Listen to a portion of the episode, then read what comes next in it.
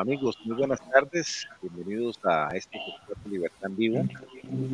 Estamos hoy jueves 19 de agosto, tarde lluviosa, pero esperamos que, hoy nos, nos puedan acompañar ahí para calentar motores en este día. Hoy estamos aquí hablando siempre temas de la libertad y estamos transmitiendo a través de nuestra página de Facebook, Libertad en Vivo, eh, canal YouTube, también Libertad en Vivo y también con nuestras páginas amigas Hablemos de Libertad y Soy Costarricense. Hoy tenemos un tema eh, muy importante que está de moda aquí. Vamos a hablar un poquito de los alcances de la sentencia de la Sala Constitucional acerca del proyecto de ley del empleo público en Costa Rica y quién más que el licenciado Rubén Hernández Valle, quien es abogado constitucionalista que lo invitamos hoy para, para hablar un poquito sobre este tema. A don Rubén lo habíamos invitado inicialmente para hablar de la ley del, del empleo y ahora yo creo que es muy oportuno para darle seguimiento al tema y, y, qué alcances ha tenido la sentencia. Entonces, sin más preámbulo, eh, don Rubén, qué, qué, gusto saludarlo. Nuevamente. Siempre, siempre tenerlo aquí. Rafa, eh, bueno, buenas tardes también y qué dicha que nos, que nos acompaña hoy. Bueno, Buenas tardes. Rafita, eh, ¿cómo anda? Sí, buenas tardes, don Rubén. Eh, muy complacido de, compartir con usted esta noche y con todos los, los, eh, los, que nos acompañan siempre, ¿verdad? Y los que se han conectado por primera vez. Bueno, un, afectuoso saludo. bienvenido, don Rubén.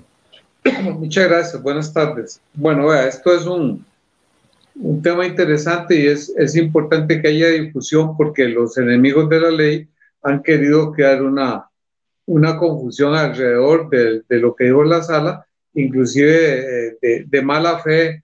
La, el periódico Universidad, que está totalmente en contra, este, publica unas declaraciones del presidente de la Corte que están totalmente fuera de contexto, que son contrarias a la realidad y a lo que sigue en, en la tramitación. Bueno, Voy a dividirla en dos partes la exposición. Una es el contenido de la sentencia de la sala y ahí mismo, y en segunda parte, qué tramitación va a seguir en la Asamblea cuando la Asamblea reciba oficialmente la sentencia de la sala, que yo creo que no debería pasar de mañana o a más tardar el lunes, ya tienen tres semanas.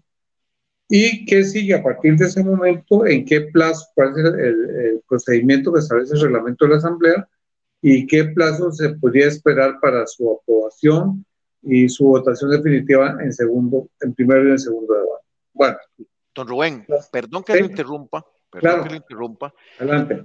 Tenemos primero la frase de la libertad para arrancar siempre con la buena, con la buena costumbre. Entonces, Julito, tal vez si nos das, nos das pie.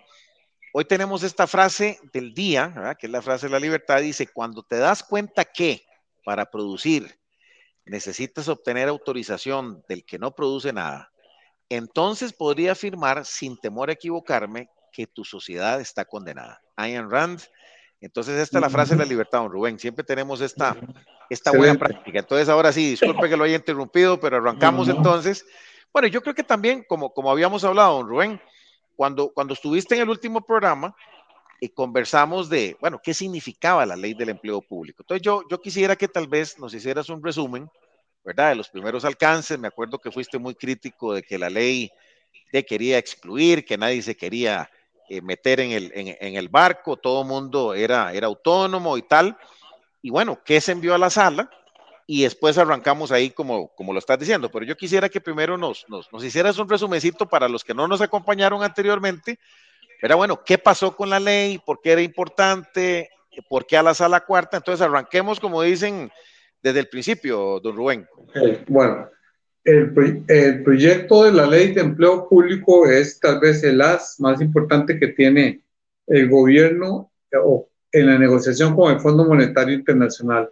¿Por qué? Porque es el único que tiene certeza de que va a permitir un ahorro en el gasto público equivalente al 1.3 del, del PIB. Eso significa que con el PIB que vamos a tener este año, porque el crecimiento va a ser de 2.9, eh, perdón, de 3.9, según las últimas proyecciones del Banco Central, el ahorro por ese rubro eh, rondaría alrededor de los 640 mil millones de colones. Eso sí es un ahorro realmente sustantivo porque los otros, eh, los otros impuestos que tiene el paquete con el fondo son de, incierto, de incierta aprobación por un lado porque tienen muchos enemigos y en segundo lugar eh, muchos economistas están convencidos de que el rendimiento que dice el Estado que va a producir no es necesariamente ese, sino que sería sustancialmente menor. O sea, que en última instancia el gobierno lo que le queda para cumplir con el, con el, el, convenio del fondo es la aprobación y la entrada en vigor de la ley, del, la ley de empleo público. Ahora, esa ley de empleo público trató desde un inicio de incluir a todas las instituciones estatales, ya, ya sea las de sector centralizado como descentralizado, e inclusive incluida a las instituciones estatales que realizan actividad, actividades de actividad eh, empresarial, como el caso de los bancos y del INS.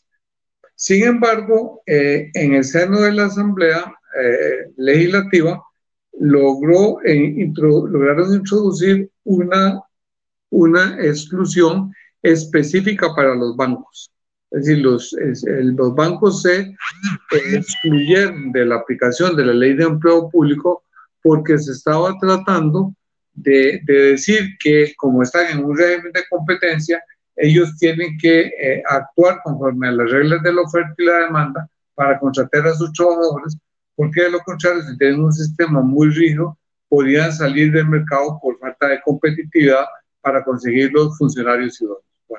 Aparte de eso, este, hubo intentos de las municipalidades, por un lado, eh, de la Caja de Seguro Social, de las universidades estatales, del Poder Judicial y del Tribunal de Elecciones, cada una invocando las autonomías eh, constitucionalmente garantizadas, en el caso del Poder Judicial y del Tribunal de Elecciones, el principio de la división de poderes, todos ellos alegaban, eh, sin excepción, de que tenían que ser excluidos de la aplicación de la ley porque ellos de acuerdo con estas normas constitucionales, tenían un poder de autorregulación en materia de empleo público.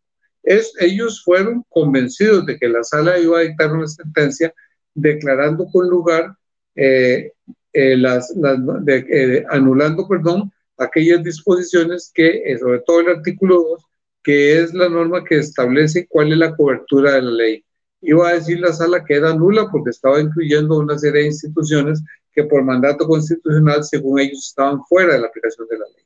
Sin embargo, fueron por la y salieron trasquilados, porque la sala inteligentemente aplicó una técnica que está en el artículo 3 de la ley de la jurisdicción constitucional, que se denomina inconstitucionalidad por sus efectos. ¿Qué significa?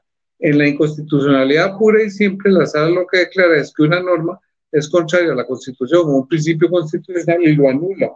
Es decir, con efecto Olga en el sentido que esa norma, a partir de su publicación en el boletín judicial, desaparece del ordenamiento jurídico como si no hubiera existido e inclusive tiene efectos retroactivos. En este caso, ¿qué hubiera pasado si la sala hubiera declarado una inconstitucionalidad pura y simple?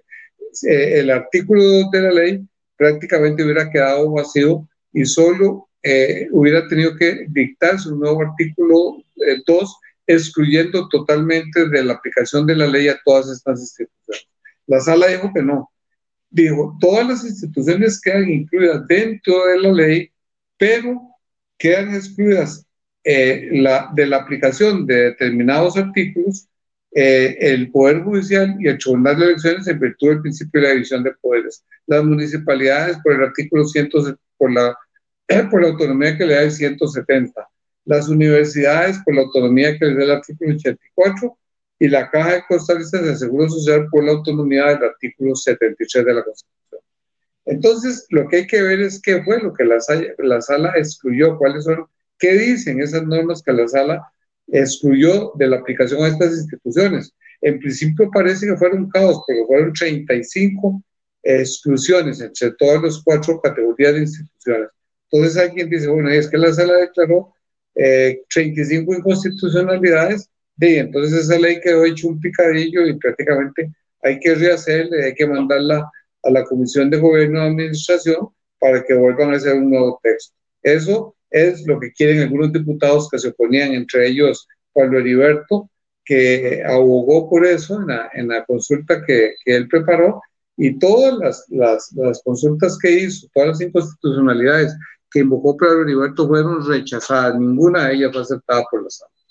Entonces, ¿qué es, qué es lo que, lo que ocurre realmente?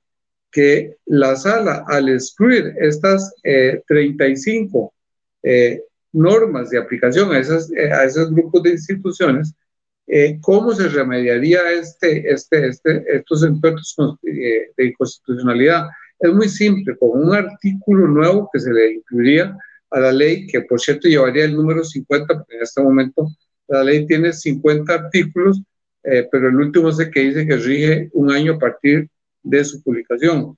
Entonces este 50 pasaría a ser 51 y el nuevo artículo 50 diría simplemente, tendría cuatro párrafos, diría, los artículos tales, tales y tales no serán aplicables al Poder Judicial ni al Tribunal Supremo de Elecciones. Párrafo segundo. Los artículos tales y tales no serán aplicables a la Caja Costarricense de Seguro Social. Tercero, los artículos tales y tales no serán aplicables a las universidades estatales. Y cuarto, los artículos tales y tales no serán aplicables a las municipalidades. Eso es todo. Con esa norma se corrige todas las, inconstitucionalidades decretadas por la, por la sala. Ahora, ¿qué, ¿cuáles son los temas en los que no se va a aplicar la ley a estas instituciones? Son cuatro, son cuatro aspectos. El más relevante es que se les libera de la posibilidad de que Mideplan, como rector del empleo público, pueda dictar directrices a estas instituciones, es decir, en materia de empleo público. Es decir, se excluye totalmente la posibilidad de que Mideplan pueda dictar directrices. Veremos posteriormente que esto ya en la praxis no va a tener mayor trascendencia, mayor importancia. En segundo lugar, se excluye que eh, eh Mideplan puede establecer los mecanismos de selección y nombramiento del personal, es decir, los jerarcas de cada una de estas instituciones van a ser responsables por establecer cuáles son los mecanismos para reclutar y nombrar su personal. Y, eso parece lógico. Por ejemplo, mi de plan que puede saber de los requisitos para elegir un juez o para nombrar o elegir un profesor y un investigador en la universidad. En tercer lugar, el régimen disciplinario también va a ser establecido, se va a regir por lo que establece cada jerarca de estas instituciones y no por las disposiciones contenidas en la ley de empleo público. Y cuarto, el régimen de despido también eh, tendrá las causales que determine el jerarca de cada institución y no las que establece la ley general de, la, de, la, de empleo público. Entonces, esos son los cuatro puntos que excluyen, que en realidad son puntos menores. ¿Por qué? Porque los, porque lo que no está especialmente excluido es de aplicación obligatoria para todos los jerarcas de esas instituciones que regularán el empleo público dentro de sus respectivas instituciones. Rubén, perdón que lo interrumpa ahí. Perdón que lo interrumpa ahí. Yo creo que esto es importante porque, eh, en otras palabras, bueno, la bronca es que quieren poner a Mideplan como rector. Entonces, ahí es donde está, digamos, el conflicto. Pero en la esencia en sí, ¿verdad? Que es lo que nos interesa, de que todo mundo parejo el tema de los topes, el tema de, ¿cómo se llama?, de la aplicación propiamente, de los límites, de los salarios, de, esa parte, sí va, ¿verdad? O sea, para que todo mundo, para que todo mundo entienda. Entonces, está clarísimo que entonces vamos parejos con todo mundo, todo mundo entra a, aplicar, digamos, los límites, el salario y todo. Ahora, la administración, ¿y cómo se hace eso?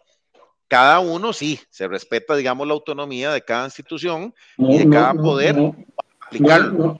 No, necesariamente. Okay. ¿Por qué? Porque tienen que aplicar los principios y las normas que establece la ley para fijar esos salarios. Por ejemplo, eh, el artículo 4 establece todos los principios del empleo público en los cuales tendrán que eh, basarse los jerarcas de esas instituciones para regular estas materias.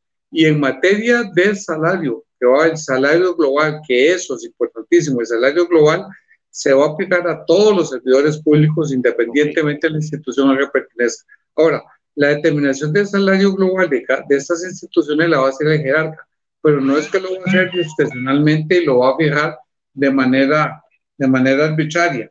Va a tener que aplicar las reglas y los elementos que establecen los artículos 30, 31 y 84 de la ley, que dice cuáles son los componentes que Mideplan tiene que tomar en cuenta para fijar el salario global. Estas instituciones también van a tener que utilizar esos mismos elementos y al final, creo que va a resultar que formalmente el salario lo va a fijar de jerárquica institución, pero a final de cuentas va a ser exactamente lo mismo que si lo hubiera fijado Mideplan, porque para fijarlo tiene que tomar en cuenta los mismos elementos y además está la norma del 87 que establece que ningún salario de ningún funcionario público podrá exceder el que eh, la autoridad presupuestaria le fija al presidente de la República. Entonces, esto es un punto muy importante porque entonces se va a acabar la posibilidad de que en la caja los, eh, se puedan ser fijados salarios a los gerentes eh, por sumas exorbitantes, que los alcaldes tengan esas sumas exorbitantes que tienen actualmente los rectores de las universidades, los catedráticos. Es decir, ningún funcionario público podrá tener un salario superior al del presidente de la República. Entonces, esto es muy importante. Bueno, una, una, preguntita, es que no quiero que se me vaya. Y es lo siguiente: eh, hay una campaña en la radio muy agresiva de parte del sindicato médico de la Caja sí. que habla sobre que esta ley de empleo público eh, fomenta que se nombren pegabanderas por parte del gobierno en las instituciones. Entonces, como que no encaja con lo que usted nos está explicando. No, es que ellos ese nada que ver. En el caso de la caja, de la caja va a seguir, la junta directiva, la gerencia, va a seguir nombrando los funcionarios. Lo único es que no va a ser como ahora, que lo hacían con base en, las granjerías que establecían las comisiones colectivas y en leyes conexas, por ejemplo, el enganche médico, todo eso desaparece ¿Por qué? Porque al venir un salario global, eh, desaparecen los pulses salariales, se acaban las anualidades, eh, el pago por prohibición, el pago por personaje, todo, todo desaparece. Simplemente se fija un salario global y a partir de la fijación del salario global, los únicos aumentos que pueden tener los servidores públicos es por aumento en el costo de la vida. Y en este momento, durante cuatro o cinco años, ni siquiera van a tener este salario, están de hecho congelados porque la regla fiscal establece que cuando ah, el, el, el déficit del Producto Interno Bruto supere el 60%, se suspende el pago de cualquier aumento salarial. Y en este momento recordemos que estamos en el 66, 67%, y se calcula que eh, ese déficit va a bajar del 60% recién en 4 o 5 años. De manera que no va a haber aumentos salariales en el sector público en los próximos 4 o 5 años. Eso es lo que les está chimando, les está doliendo, porque se les acabó el jueguito de que a través de las comisiones colectivas eh, establecían nuevos cruces, inventaban nuevos pagos eh, excepcionales, adicionales, el enganche salarial, que es una vergüenza, eso todo se acabó. Entonces, desde luego, están molestísimos porque ahora en adelante van a tener un salario y ese salario ya no, no van a poder aumentarle y vean que en realidad los, los sindicatos en el sector estatal funcionan o, sirven, han tenido razón de ser porque lo que buscan es obtener pluses salariales. En el momento en que no se puedan negociar más pluses salariales, los sindicatos van a perder importancia y van a, perder, empezar a perder una gran cantidad de afiliados porque la gente va a decir, ¿para qué estoy yo pagando un sindicato si no me consigue ningún aumento salarial? Entonces eso, eso, eso, es, eso es fundamental. Entonces, vean que aquí, sí.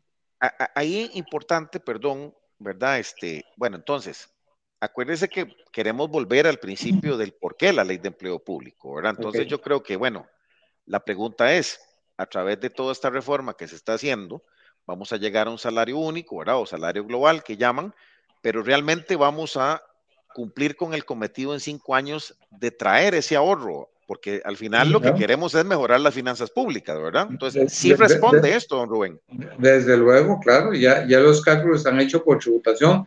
Cuando ya la ley esté aplicándose por parejo a todos, que va a ser en promedio cuatro años más o menos, el ahorro, les digo, va a ser del 1.3 del, del, del, PIB, que con el PIB actual eh, que va a haber serían 643 mil millones. Eso es el, eso es el, ese sería el ahorro. Ahora bien, la ley mantuvo dos aspectos fundamentales, digamos, los, dos aspectos fundamentales los mantuvo la sala. En primer lugar, el salario global. ¿Por qué? Porque le hicieron dos supuestas objeciones de inconstitucionalidad. Muchos decían que el salario global solo se le podía aplicar a los nuevos trabajadores y no a los actuales, porque eh, estos tenían un derecho adquirido al salario, al salario con pluses y que los cruces no podían ser eliminados porque eran derechos adquiridos. La sala obviamente les rechazó ese argumento, lo, lo, pulverizó y le dice, no, el único que es un derecho adquirido al monto del salario que deben actualmente. Es decir, a nadie le pueden bajar el monto del salario eh, actual. Digamos, si gana 100, no le pueden bajar el salario. Pero los, la forma de calcular el salario en el futuro eso es materia que el legislador puede modificar discrecionalmente, como está haciendo en este caso, en que elimina todos los pluses y establece un salario global. Es un punto fundamental. El otro tema es que en materia del salario global, en el transitorio 11, eh, se tenía que regular la situación. ¿Por qué? Porque no todos los trabajadores van a entrar en las mismas condiciones. Va a haber algunos trabajadores que van a, devengar el mismo salario que corresponde a la categoría en que sean ubicados. Es decir, si un chofer en ese momento gana 700 mil pesos y la categoría de chofer dice que va a ganar 700, ese trabajador no hay problema. Pero posiblemente va a haber un grupo de choferes que va a ganar más de 700 mil colones, algunos 800, otros 900, 8 millones. Dicen que en la Universidad de Costa Rica hay un, un chofer que ha ganado 2 millones 200 a estos trabajadores que ganan por encima del monto que corresponde a su categoría, se les, se les congela el salario hasta que las personas ubicadas en su categoría alcancen el mismo salario que ellos deben en este momento. Entonces, posiblemente ese, ese chofer que gana 2 millones 200 mil en la Universidad de Costa Rica se va a pensionar sin recibir ningún momento salarial más. ¿Por qué? Porque va a ser muy difícil si el salario base es de 700 mil dólares para que se llega a 2.200.000 eh, colones, posiblemente van a pasar 30 años. Eh, luego está la, la, otra categoría, que son aquellos trabajadores que al revés devengan menos de lo que le corresponde a su categoría. Aquí el diputado eh, Pablo Heriberto Abarca y otros diputados decían que eso era inconstitucional porque a, este, que esos trabajadores eh, se les da el siguiente tratamiento. Esos trabajadores continúan bajo el régimen del salario compuesto, es decir, salario base más pluses, hasta tanto el monto de su salario con esos pluses y todo alcance que corresponde a su respectiva categoría. En esta condición me decían en planificación que hay alrededor de 21 o 22 mil trabajadores. Y ellos decían que no, para no, para no eh, violar el artículo 156 de la Constitución, había que incorporar inmediatamente también a estos 21 mil trabajadores en el salario global, lo cual hubiera implicado un gasto anual de 150 mil millones extra, lo cual era dispararse en el pie. La sala dijo que no, que eso era, que eso era no era inconstitucional porque no había ninguna discriminación, que lo que había era una diferenciación y la Constitución permite establecer diferenciaciones siempre y cuando estén eh, razonablemente justificadas, sobre todo en este caso que está razonablemente justificada por ahorro en el gasto público. Entonces ese punto es uno de los puntos medulares que se ganaron. Sí. Sí. Don Rubén, entonces, bueno, para resumir esta parte que es importante, porque aquí es, eh, es donde hay impacto en las finanzas este, públicas. Entonces, aquellos que están por encima del salario global, caso del chofer que hablaste, los dos millones y resto, se congeló ¿verdad? Hasta que entonces haya, haya, digamos, esa evaluación de mercado y lleguemos a los dos millones y, pico en, el futuro. Pero para aquellos que están por debajo, ¿verdad? Entonces, vamos a, vamos a establecer la media en un millón, ¿verdad? Por, por poner un monto. Y, y, aquellos que están en 700 y 800, para seguir con tu ejemplo, no es que automáticamente se les va a subir a un millón, no, sino que se va a seguir en el mismo esquema. Cuando alcancen el millón, entonces ya se alcanza el salario global. El salario global. E, exactamente, porque entonces una de las disyuntivas era eso, ¿verdad? aquí no estamos haciendo nada, no estamos salvando a nadie, sino que estamos agarrando un paquete que está por debajo y de una vez los estamos premiando. Entonces, eso, es, importante aclararlo. Claro, eso, eso, eso, la sala dijo que eso era válido, constitucionalmente válido, y Pablo Heriberto peleó y peleó contra eso y lo perdió, pues la sala le, dio una lección Ese es un punto de los básicos que se ganó. El otro punto básico es el tema de las, de los, de las convenciones colectivas. Eh, el artículo creo que es el 43 y hay un 43 eh, y luego hay un transitorio que establece que en lo sucesivo eh, las convenciones colectivas no pueden incluir cláusulas sobre salario ni pueden crear nuevas plazas. Recuerden el, el famoso convenio, eh, convención que del MEP, que estaban creando 4.000 o 5.000 plazas de golpe y porrazo. Eso no se puede hacer. Tampoco se pueden incluir aumentos ni, ni ninguna cláusula que tenga que ver con materia salarial, ni tampoco se pueden incluir cláusulas que directa o indirectamente impliquen un aumento del gasto público. Por ejemplo, aumentar el, el número de días de vacaciones o aumentar, por ejemplo, los años de las de la cesantía. Ya eso no es eso que se ha hecho siempre en el pasado, ahora ya eso no se puede hacer más. Entonces, este es pero, pero, pero, perdón que lo vaya interrumpiendo porque sí, es importante irlo, irlo desmenuzando, ¿verdad? Entonces, ¿qué pasa? ¿Qué es lo que dice la ley con respecto a las vacaciones? Aquí tenemos 10 días hábiles de acuerdo a la ley. Sí. Pero entonces, como un beneficio, ¿verdad? Entonces, de, le vamos agregando un día si cumple cinco años o cinco días. Entonces, al final, de la gente que tiene eh, más de 10 años, en lugar de 10 días hábiles, tiene 20, ¿verdad? Sí, sí. Bueno, eso desaparece. Eso desaparece, ¿verdad? Eso, eso es importante. E, e, esos beneficios que hablaste al principio, como, ok, bueno, yo me voy a trabajar a Limón, entonces te pago sonaje. Eh, ¿Qué, qué pasa con todo ese tipo de cosas? De que hacen una, una, bueno, no, no es discriminación, es una diferenciación eh, por zonas de riesgo.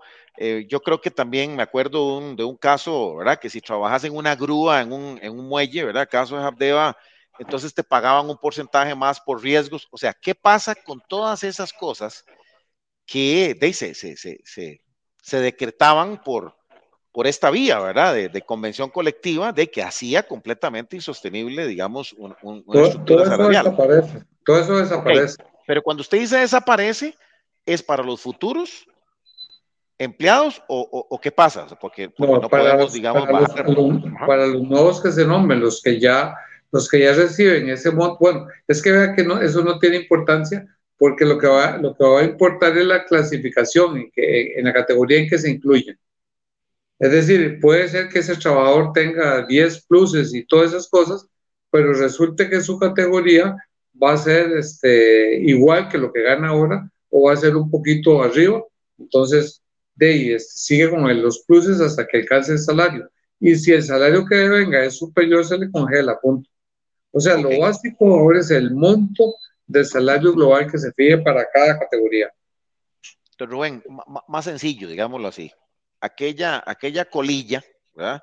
Que venía salario base, más este porcentaje. eso, eso desaparece y se va a llamar salario global el mismo millón. Eso, Ahora, ese, ese millón ¿verdad? que se consolida en una sola línea que se llama salario global, ahora sí, esa parte es lo que se va a comparar con eh, ese salario de mercado para, para el de la grúa. ¿verdad? Y si está por encima, entonces se congeló. Y si está por debajo, entonces va a ir aumentando hasta llegar. Entonces, bueno, ahí hay un equilibrio en las finanzas públicas, podemos decir. Claro, eso es. De eso se trata. Y entonces ya las, eh, las, eh, el otro tema importante, repito, es el de las convenciones colectivas, que, que, ya van a dejar de ser la fuente, como han sido en el pasado, de todos los privilegios salariales que se han establecido por las convenciones colectivas. Además, el transitorio obliga que las instituciones tengan que denunciar las convenciones vigentes a su vencimiento.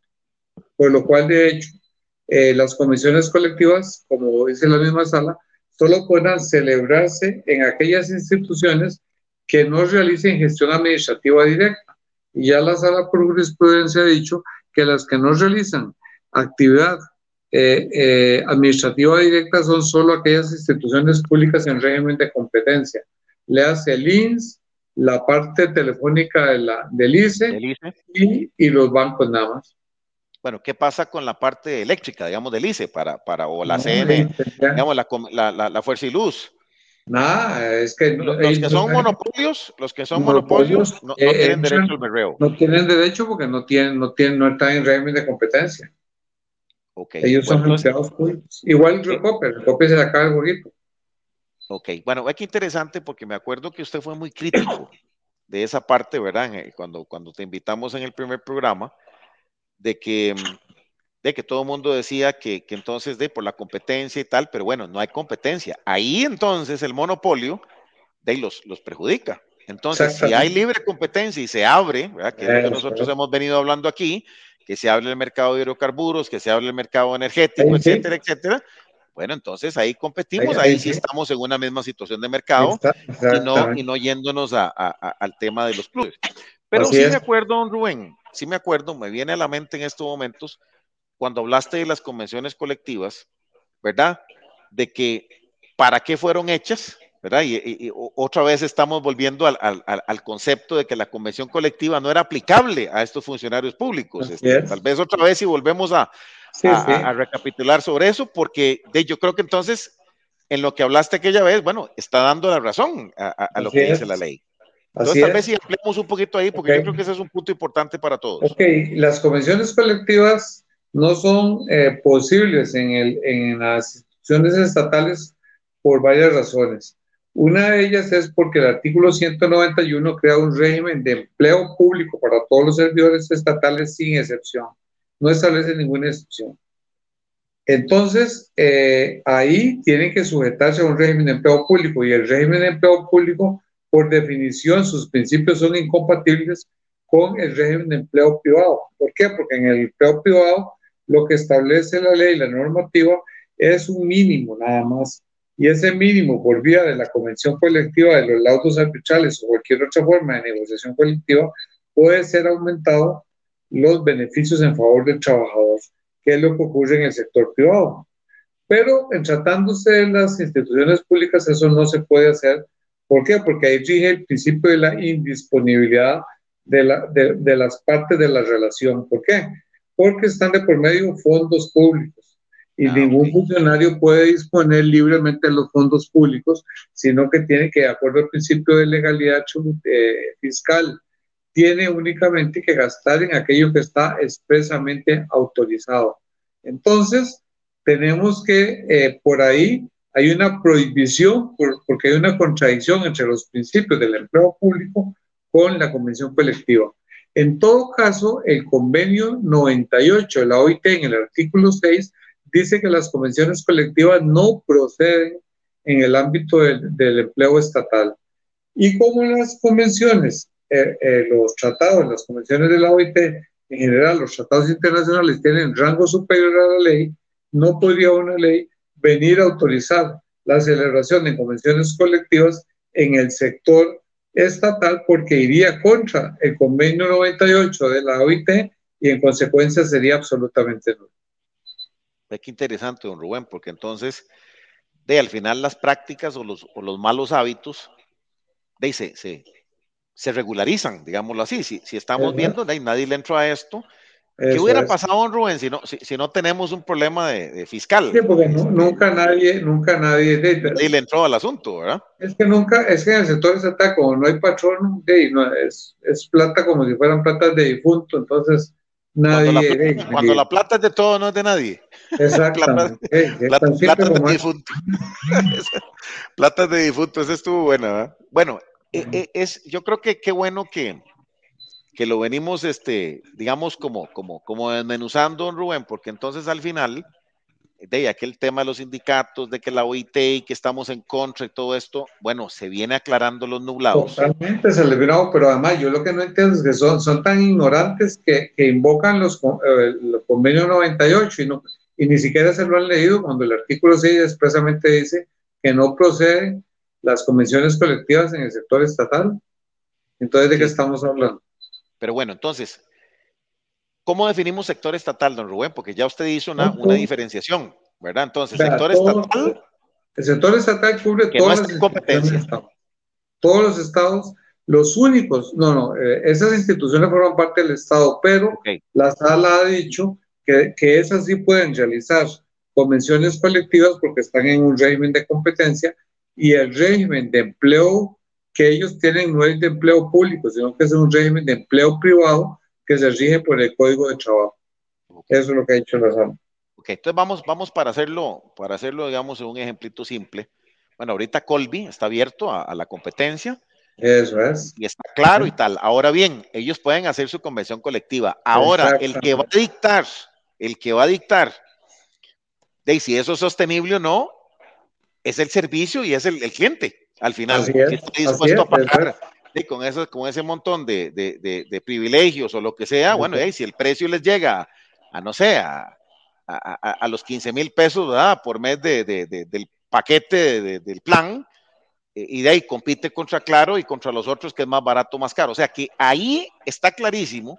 Es el mercado. que nosotros, es el mercado. Entonces aquí, Rafa, tal vez eh, yo quisiera ahí, ¿verdad? Que hablaran muchísimo, porque hemos venido hablando un poco de, ¿verdad? La línea editorial acá es de que la libertad en la competencia y en el mercado es lo que dicta realmente si usted gana 15 o gana 20.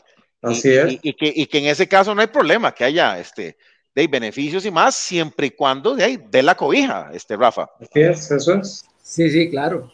Y es que, bueno, eh, una explicación brillante, como siempre, la de don Rubén, ¿verdad?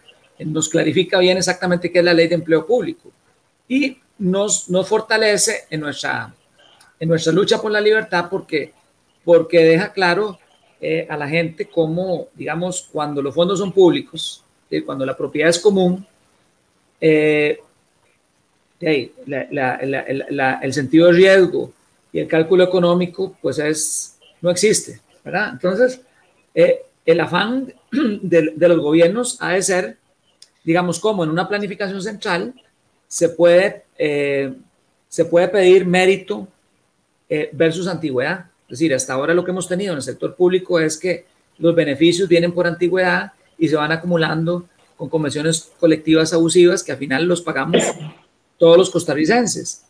Eh, esta ley de empleo público nos, nos, muestra, don Rubén, que sí, efectivamente viene a, mejorar la condición fiscal, pero sí creo que tenemos que avanzar, digamos, eh, bueno, primero eh, preguntarle a don Rubén y, que cómo está el estatus y las posibilidades de que no, de que no, este, pruebe. Exactamente, que, que, no florezca esta, esta iniciativa, que a todas luces es muy importante, pero sí no podemos estar nosotros como, eh, como amantes de la libertad, veamos conformes, pero sí contentos de que hay un avance significativo eh, eh, en este aspecto. por, lo menos hay un, por, lo, por, lo menos hay un alto, por lo menos hay, una reflexión, por lo menos hay una Es importante, pero nosotros, tenemos el deber, digamos, de, apuntar y, de que la gente sepa, ¿verdad? De que, que la única manera de que se pueda medir el ingreso y, que pueda haber un, un, empleo sostenible es en un mercado, porque va a implicar que los bienes y servicios eh, es la gente la que decide si esos bienes y servicios subsisten o no. Y si yo tengo, eh, eh, y si no tengo competencia, como pasa con Recope, como pasa con, con el ICE en la parte de poder y, y como pasa con, con otras instituciones, entonces lo que hay es un saqueo a los bolsillos de los costarricenses. Entonces, bueno, a mí me alegra mucho, digamos, eh, eh, este planteamiento, pero sí me gustaría, digamos, como preguntarle a don Rubén eh, el estatus de, esta ley, si realmente la vamos a tener funcionando o, está amenazada. No, vea, esa es la segunda parte. Vea, ahora la sala en cualquier momento notifica ya la sentencia completa. Al llegar a la, a la presidencia, La presidencia, en el primer acto que hace al abrir la sesión siguiente, es decir al plenario, hemos, revisado, hemos recibido la sentencia de la sala constitucional e inmediatamente la, eh, dice que la envía a la Comisión de Asuntos Constitucionales y le fija un plazo que normalmente no excede de 15 días. En este caso, como es relativamente fácil corregirla, posiblemente le va a dar 8 días. Entonces, esta comisión de asuntos constitucionales se reúne y elabora un dictamen. En ese dictamen va a decir, vea, la sala decretó tales y tales normas inconstitucionales. La forma de corregir el problema va a ser emitiendo este artículo y entonces sugiere que ese nuevo artículo se le incorpore al texto eh, aprobado en primer debate. Y este dictamen vuelve nuevamente al plenario. al llegar al plenario nuevamente en la siguiente sesión tiene prioridad absolutamente sobre todo e inmediatamente se somete a discusión hasta por el, plazo de dos horas, teniendo cada diputado un máximo de diez minutos para apoyarlo o, o, o, objetar el, el, dictamen.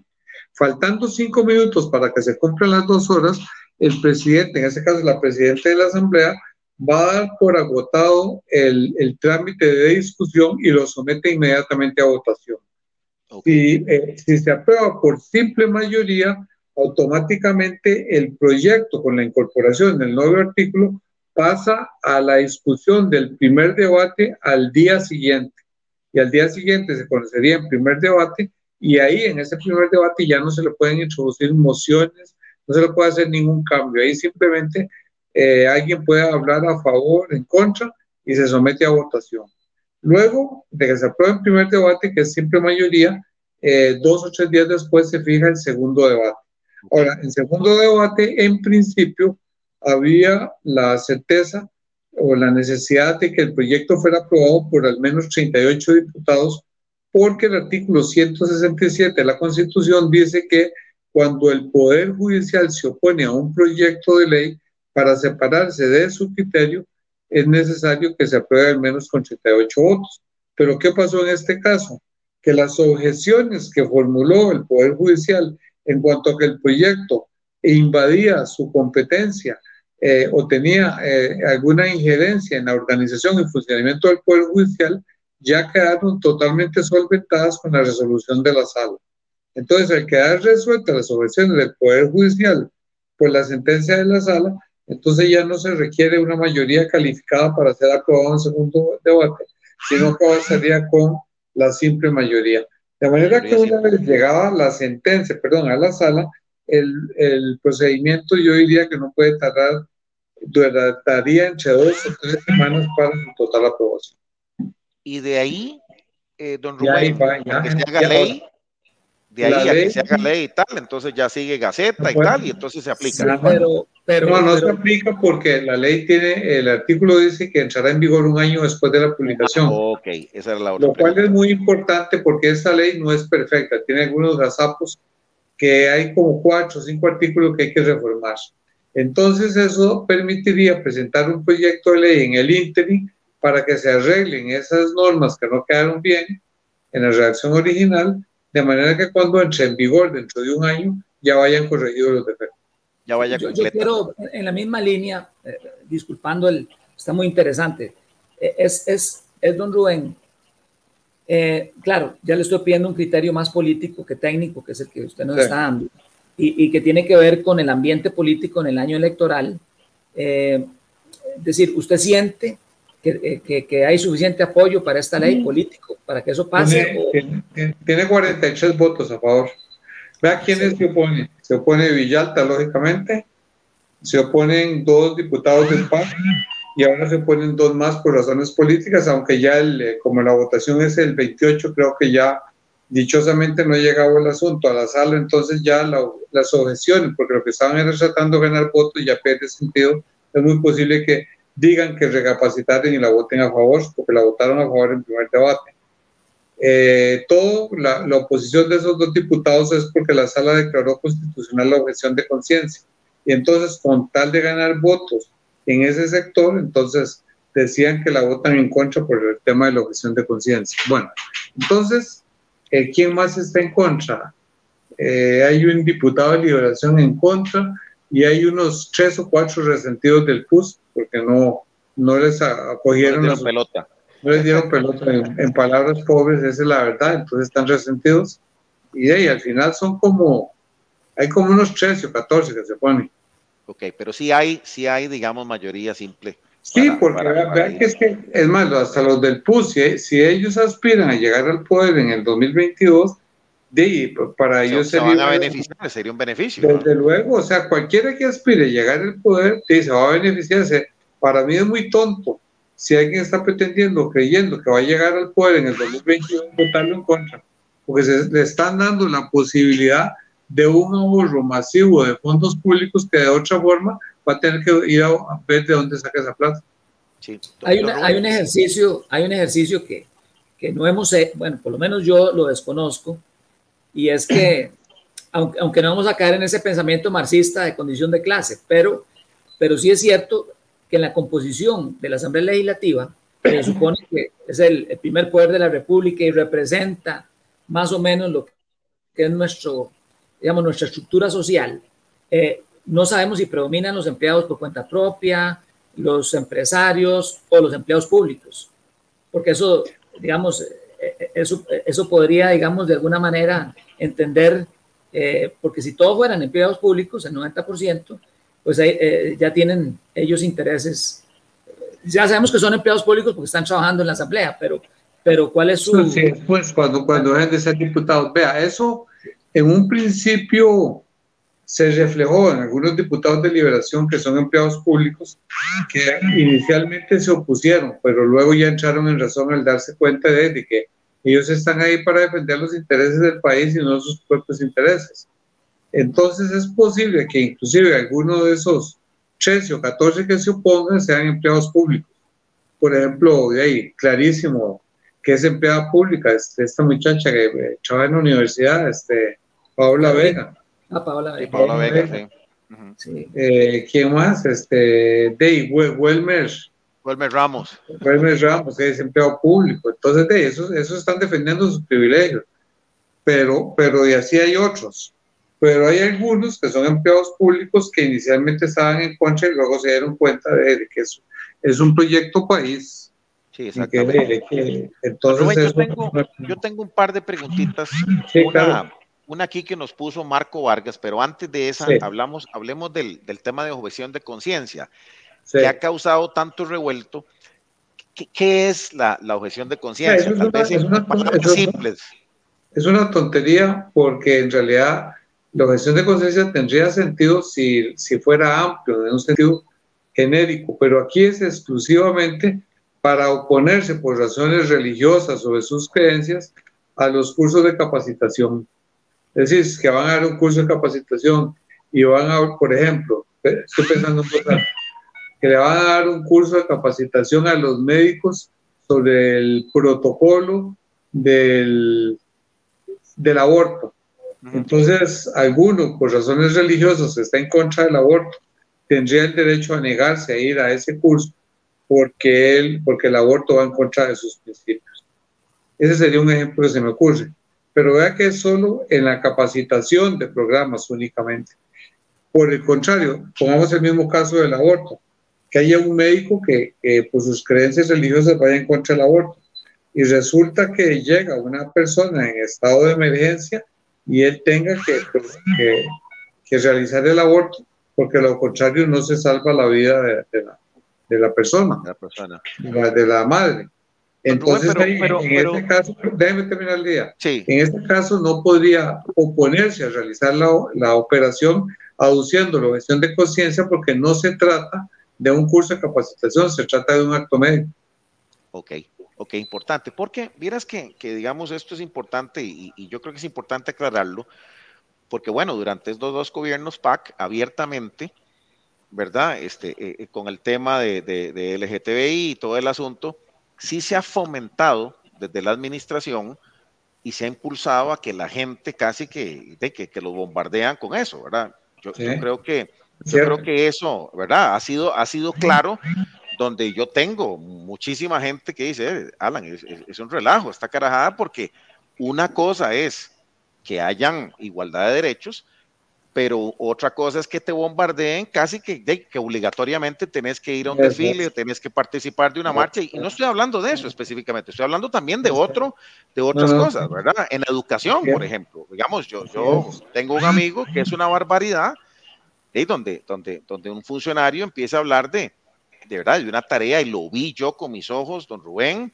de un extra clase, eh, mire, que, que, que, de, que la niña vaya y se toque enfrente para ver y que, o sea, son, cosas que, efectivamente, pues, de, sí, sí, de, ahí brincaron un montón de padres de familia. O sea, y así un montón de cosas que hemos visto barbaridades de barbaridades en el campo de la educación, en el campo de, derechos, que, que nadie está en contra de que haya derechos, igualdades, pero en realidad usted contrata a un funcionario. Usted no está contratando, usted no está contratando a alguien con, con, tal cosa.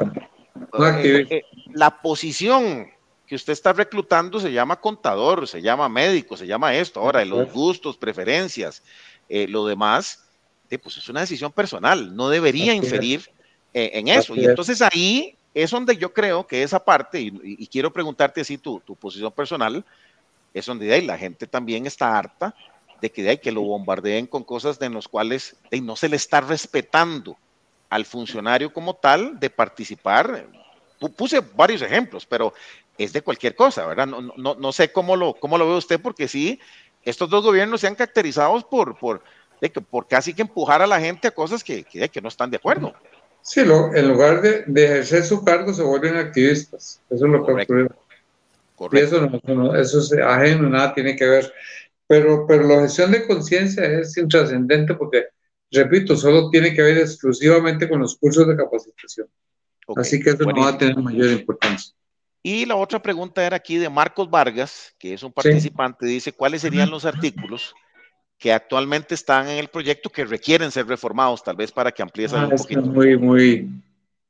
No, no me lo sé así de memoria, pero son en cada caso. me, acuerdo, me acuerdo, vamos a ver, una parte del 2, parte del 2, del el 6, el 7, el 9, vamos a ver, el 9, el 14, el 17, el 20, 21, 22, el 30, 31, 32, 33 y 34, pero esos son los respecto a los profesores universitarios, esos últimos. Y luego hay otro más, pero no, no, son básicamente son los mismos artículos a todos los, a las cuatro, eh, a las cuatro tipos de instituciones. Sí, ¿y, cuál es la temática, don Rubén? ¿Qué es lo que, qué es lo que digamos así en general? Lo que, lo que yo les dije al principio. Primero, exclusión total de la, de la, de la rectoría. Okay. Y vean que aprovecho para explicar, la rectoría no va a tener mayor sentido porque la rectoría hubiera tenido sentido si se, se hubiera mantenido el salario, el salario compuesto. Porque en qué, en qué es lo que va a intervenir, iba a intervenir la rectoría?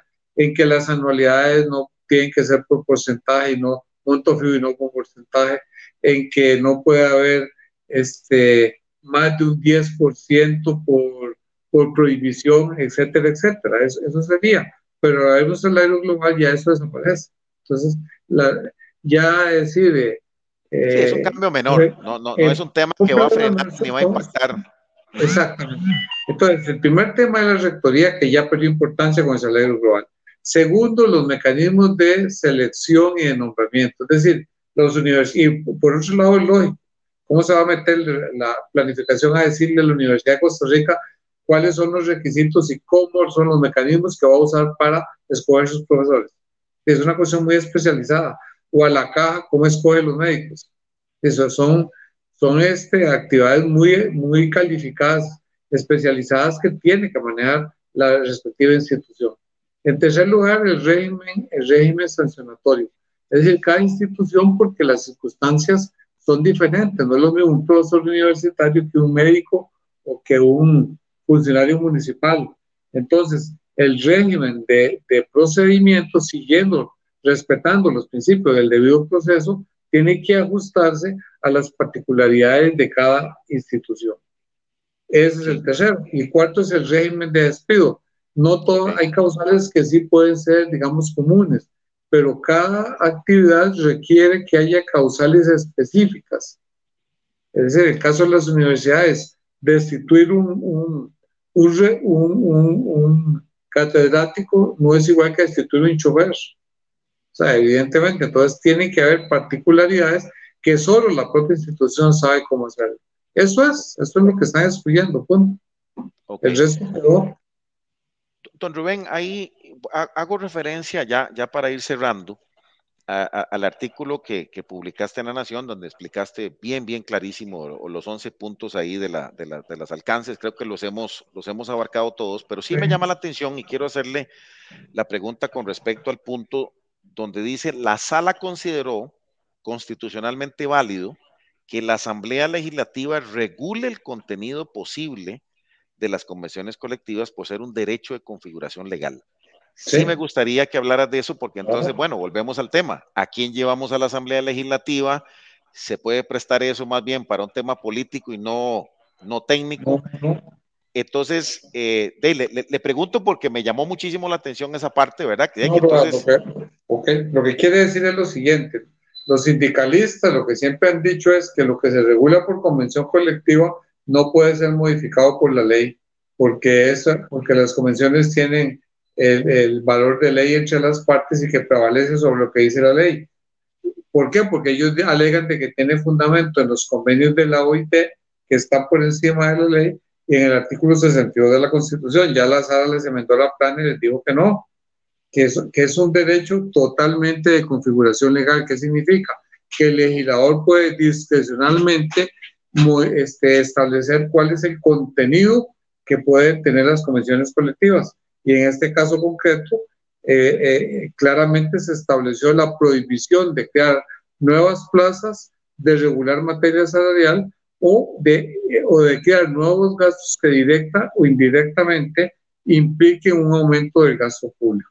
Entonces, de eso, eso prácticamente va a hacer que las convenciones pierdan todo sentido, porque si no pueden crear nuevas plazas, no pueden aumentar salarios y en forma indirecta no pueden crearse nuevos beneficios salariales, ¿qué, importa, ¿qué interés van a tener los sindicatos en celebrar convenciones colectivas?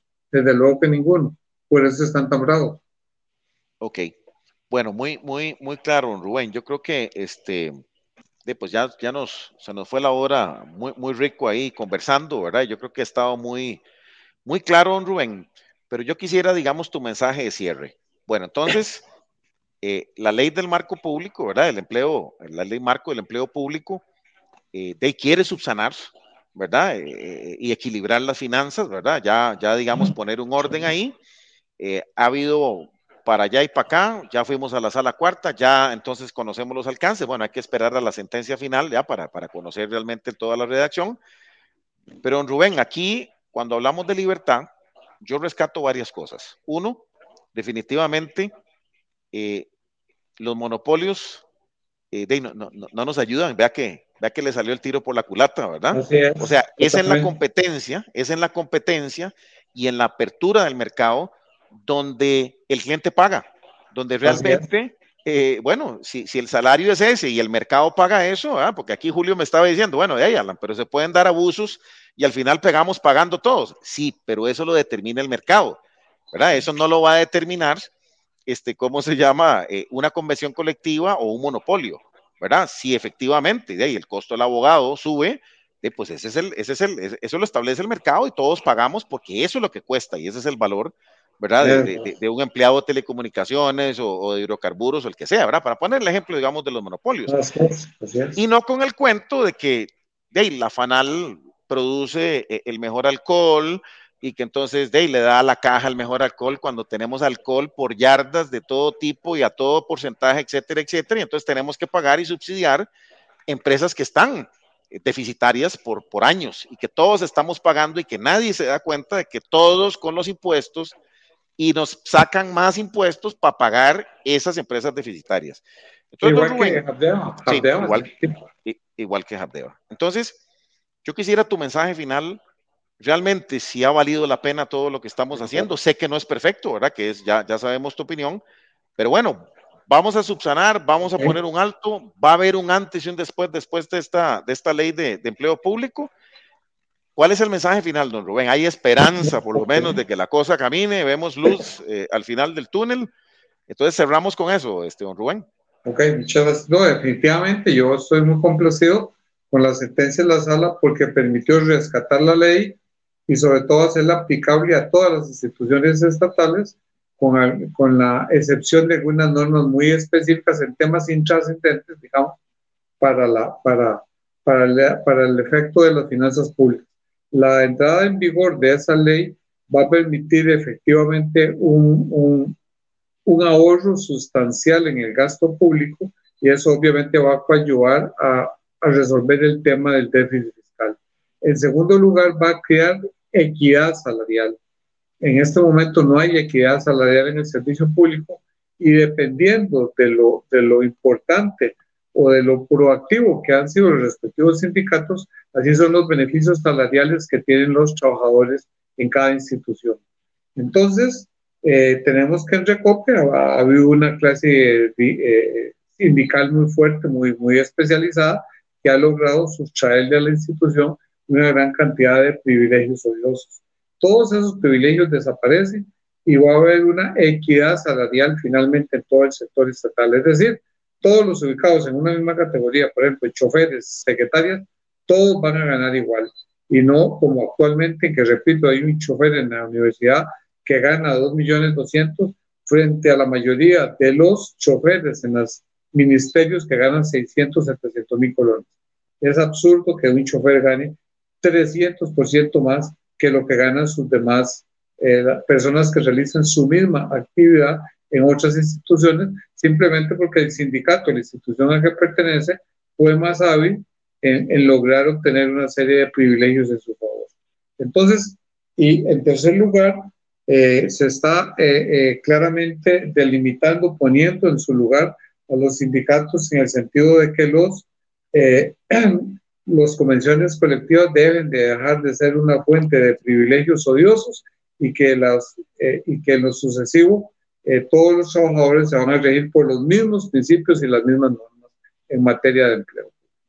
Buenísimo. Don Rubén, vea, aquí hay, una última consulta que nos, nos, deja Alberto Mesén, que creo que es importante, ¿verdad? Porque dice que entonces, ¿qué pasa con aquellos que se les paga prohibición? Caso de un abogado que se le paga un porcentaje por prohibición.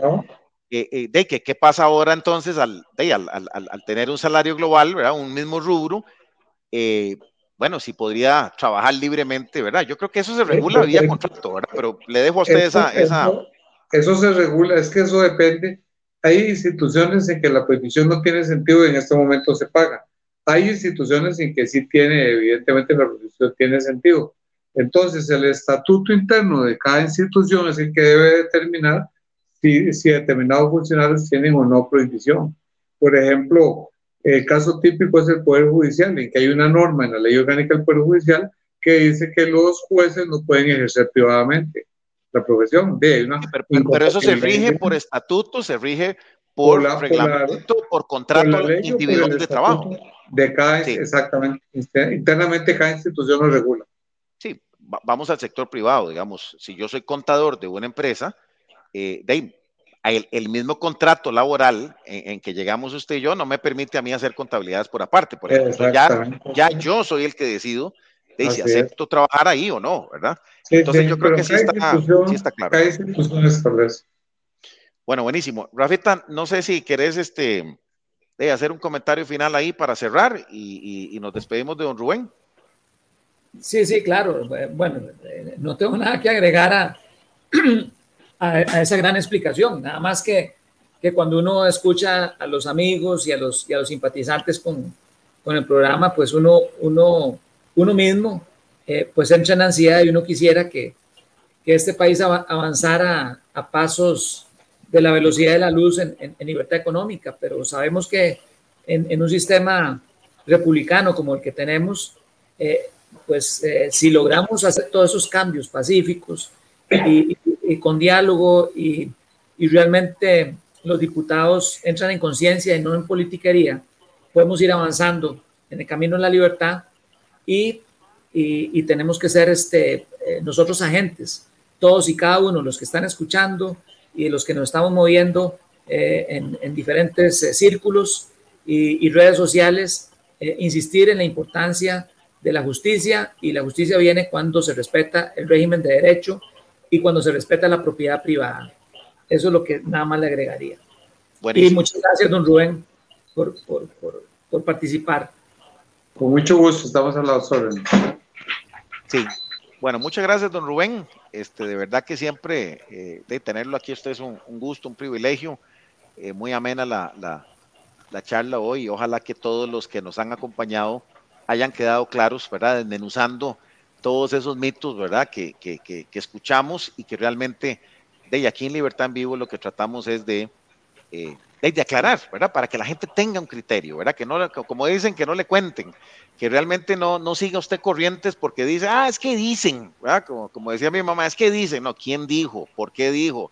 cuál es el fundamento este, de todas las, las, cosas y quién más, este, de que don Rubén de, nos ha dado cátedra hoy de, de, esto, ¿verdad? Don Rubén, esto usted lo había anticipado desde el primer programa y, y creo que, bueno, qué dicha que, que podemos culminar con, con, esto. Agradecerle siempre de corazón, ahí le vamos a estar tocando la puerta siempre. Gracias por, por acompañarnos, don Rubén, y usted sabe que se le, se le aprecia y se le quiere montones, ¿verdad?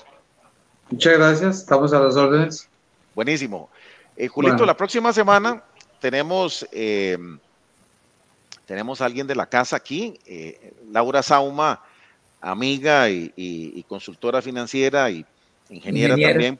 Nos, va a ayudar a hablar un poquito. Ella ha hecho unas publicaciones y, nos parece muy importante porque creo que, que, el superar la indiferencia y jugar como equipo, que es el tema que ella va a hablar, es precisamente eso, ¿verdad? Que a veces eh, cada quien está jalando para su saco. El ejemplo de la ley de empleo público es, no, a mí no me toquen.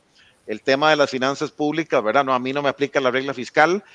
Y, y, básicamente Laura este, ha sido muy crítica de eso en sus, en sus comentarios, en sus publicaciones y ha podido eh, expresar eso. Entonces vamos a tener a Laura la próxima semana, primero Dios, el próximo jueves. Y Laura nos va a hablar eso, ¿verdad? Yo creo que es proponer, ¿verdad? Porque, porque mucha gente dice que usted esté muy bonito criticar y bueno, ¿qué proponen? Bueno, Laura eh, va a hablar un poquito sobre eso, ¿verdad? De qué es jugar en equipo, como equipo, yo creo que como país, que es lo que estamos tratando de buscar, es bueno, ¿qué se necesita hacer como país, como equipo, para poder realmente eh, cambiar eh, el rumbo de lo que está pasando? Y creo que entonces... muy atinado. Entonces, agradecerles mucho a todos los que nos acompañaron con sus comentarios, eh, siempre alimentar vivo. Para aquellos que no pudieron estar hoy en vivo, eh, los invitamos a que nos visiten en nuestra página www.libertadenvivo.com. Ahí está este programa y todos los programas pasados. Hay mucha gente que se interesa por los temas y me dice, ah, mira, no pude, no pude este, participar hoy. Entonces yo le digo, vaya ahí, vea los programas, este, cuando tenga un ratito, no hay quite, ahí está en Spotify, está en YouTube. Si no me quiere ver, perfecto, lo puede escuchar ahí en Spotify, en el carro. Siempre hay oportunidad para eh, ver los programas acá de Libertad en Vivo y creo que seguimos, seguimos avanzando. Entonces, muchísimas gracias Julio en el Control Master, a todos los que hacen posible este programa. Les mando un gran abrazo, cuídense muchísimo y nos vemos la próxima semana si Dios lo permite. Un abrazo, que Dios les bendiga.